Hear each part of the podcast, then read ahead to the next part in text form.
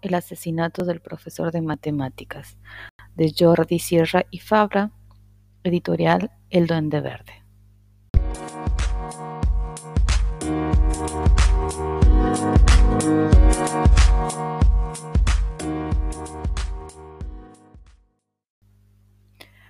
Un profesor propone a sus alumnos un juego como examen para probar las matemáticas. El viernes por la tarde, el profesor muere, pero antes de fallecer, comenta a sus alumnos que el sobre que hay en su bolsillo les indicará cómo buscar a su asesino y que no deben fallarle.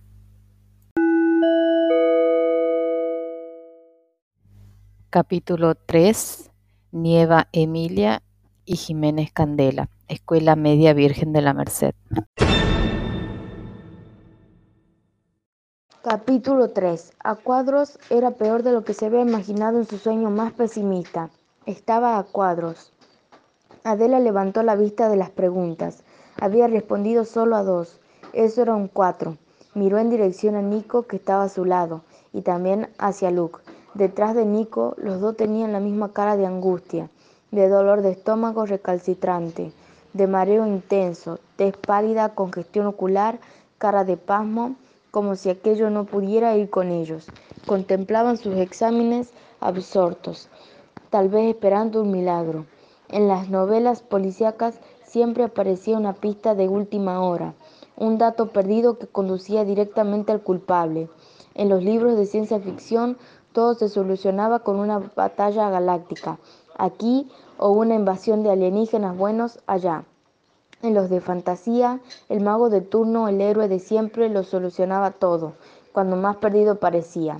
En los cómics no fallaba una y en los videojuegos siempre había un camino, o tres vidas con las que conseguirlo, o cualquier invento, atajo o truco para completar la partida. Solo en la vida real y más aún en la dura realidad de las matemáticas. Si no se sabía resolver un problema, no se sabía y punto, no había que darle más vueltas. Adela suspiró, dejó de contemplar a sus dos amigos y levantó la cabeza. Se encontró con los ojos de Felipe Romero. Eso la hizo empalidecer. Si pudiera resolver un problema más. Solo uno. Cinco minutos, avisó el profesor de matemáticas. Cinco minutos o cien, ¿qué más daba?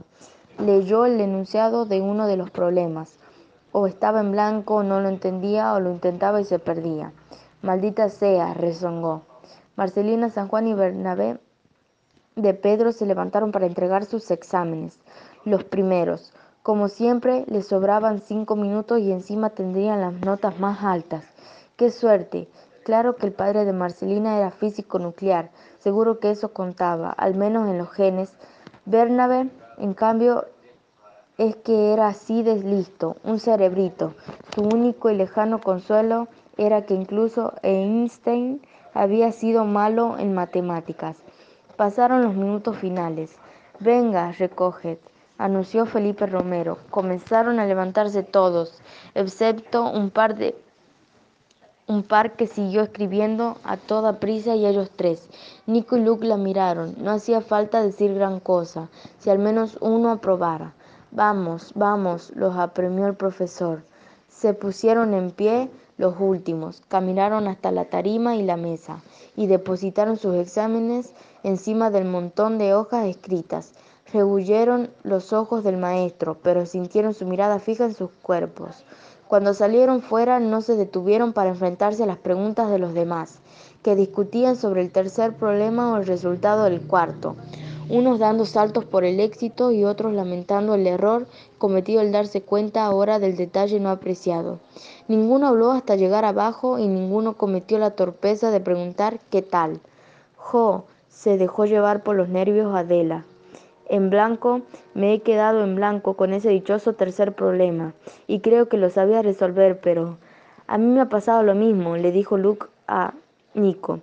Si es que no puedo, yo del 2 más 2 no paso, y me importa un pito que sean 4 o 22. ¿De qué sirven los quebrados en la vida real? A ver, o saber cuánto mide el radio de una circunferencia. Lo pollo rotundo, Nico. Estamos cateados. Eso sí es un hecho. Puso el dedo en la llaga a Adela. Vamos a pasar un verano genial. Se estremeció Luke y en septiembre estaremos igual, se dejó llevar por el abatimiento Nico. Toda la vida intentando aprobar este examen. Las palabras de Adela fueron como un agujero negro que los devoró, arrastrándolos hacia la oscuridad total. Como tres almas en pena salieron del colegio y echaron a andar hacia sus casas, las tres en el mismo barrio y en la misma dirección. Lucía el sol, pero los nubarrones de su ánimo eran lo suficientemente espesos como para no dejarles ver nada. La vida era un redomado asco y más la del estudiante cateado. Ahora mi padre me preguntará cómo me ha ido, gimió Luke. Toma y el mío manifestó Nico, y el mío corroboró en último lugar Adela. No sé por qué se empeñan tanto en lo de las matemáticas, siguió Luke. Mi tío Federico no sabe ni sumar, pero está forrado los números. Se los llevan los contables y los administrativos, que para eso están. Pues ya me dirás para qué me van a servir a mí las matemáticas si quiero ser periodista, dijo Adela. Desde luego son. Se quedó sin palabras Nico. A mitad de camino estaba el solar. Era un gran espacio de ruido en el que se decía que iban a construir un multicine y un aparcamiento y tal vez un centro comercial. C. Decía lo cierto, que era que llevaba hacía muchos años desde antes de nacer, ellos tres y a falta de parques cercanos, porque el más próximo estaba a 10 minutos al otro lado del colegio. Le servía como punto de reunión y juego. Se metieron en él y se sentaron en su respectiva piedra. No tenían muchas ganas de llegar a casa, Sí, por lo menos pasaremos el verano juntos, fue la primera en hablar Adela. A se la llevaban sus padres al pueblo, en la, en la sierra. Luz se marchaba a la playa. Nico era el único que no se movía.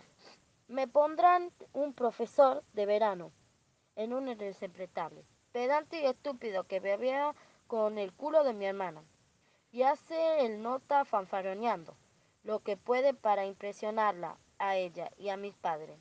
Se hundió Luke. Y cada tarde mientras los demás estaban jugando en la, o en la playa o leyendo o lo que sea, yo a pringar. A mí me dará clase mi prima, que aún es peor. Le segundó Nico. Es una pava que no veas, creída y tonta del copón, dijo tonta halagarando la o con generosidad. Conmigo no sé lo que harán, reconoció Ade. No estamos sobrados de dinero y me parece mal que mis padres tengan que gastárselo por algo. Así que me parezco tonta. Empezó con lo mismo que el profe cambió de tono y se puso a gimir diciendo, hola nena, como lista, que parece por tonta, no es verdad. Recuperó y agregó los materias. Se pone enfermo, Dejaron de hablar. No quería quedarse más, pero tampoco tenían ganas de jugar a nada en el mundo. Que era un inmenso erial, sin atractivo que le hubiese inventado las matemáticas. Tenía que ser, por fuerza, un amargo, un viejo cascarabías, sin nada del aprovecho que hacer. Uno que odiase a la humildad entera y más aún a los niños. Porque, a ver, ¿Quiénes estudian matemáticas? ¿Los mayores? Ah, no, los niños y solo los niños para fastidiar. Y aún decían que eran estupendas y divertidas y estaban pensando en eso, esto mismo, los tres al limón. Sintoxicados mentalmente cuando vieron el coche de Felipe Romero en la calle, circulando a velocidad muy reducida en el asomado a la ventanilla, parecía como si lo buscase y a los verbos detuvieron el vehículo. Oh, no, musito. Sin la pena bósnico o el profesor de matemática bajó la galáctico. Aún también lo llamaban el odiase. El motivo era simple. Además, la letra del rigor, el número de matrícula era 2001, como la película Stanley Kubrick 2001. No sea del espacio y que encima el coche se las traía era el más viejo de Matusalem. Un modelo 30 años atrás cuando empezaban las combinaciones de letra y número en la matrícula. Habremos aprobado y viene a decirnoslo. Adela y Lu miraron a Nico. Ni en su más desaforado óptimo podían imaginar tan milagro, aunque desde luego al maestro tampoco tenía aspecto de querer hungar más en su herida. Contuvieron la respiración hasta que llegó a su lado.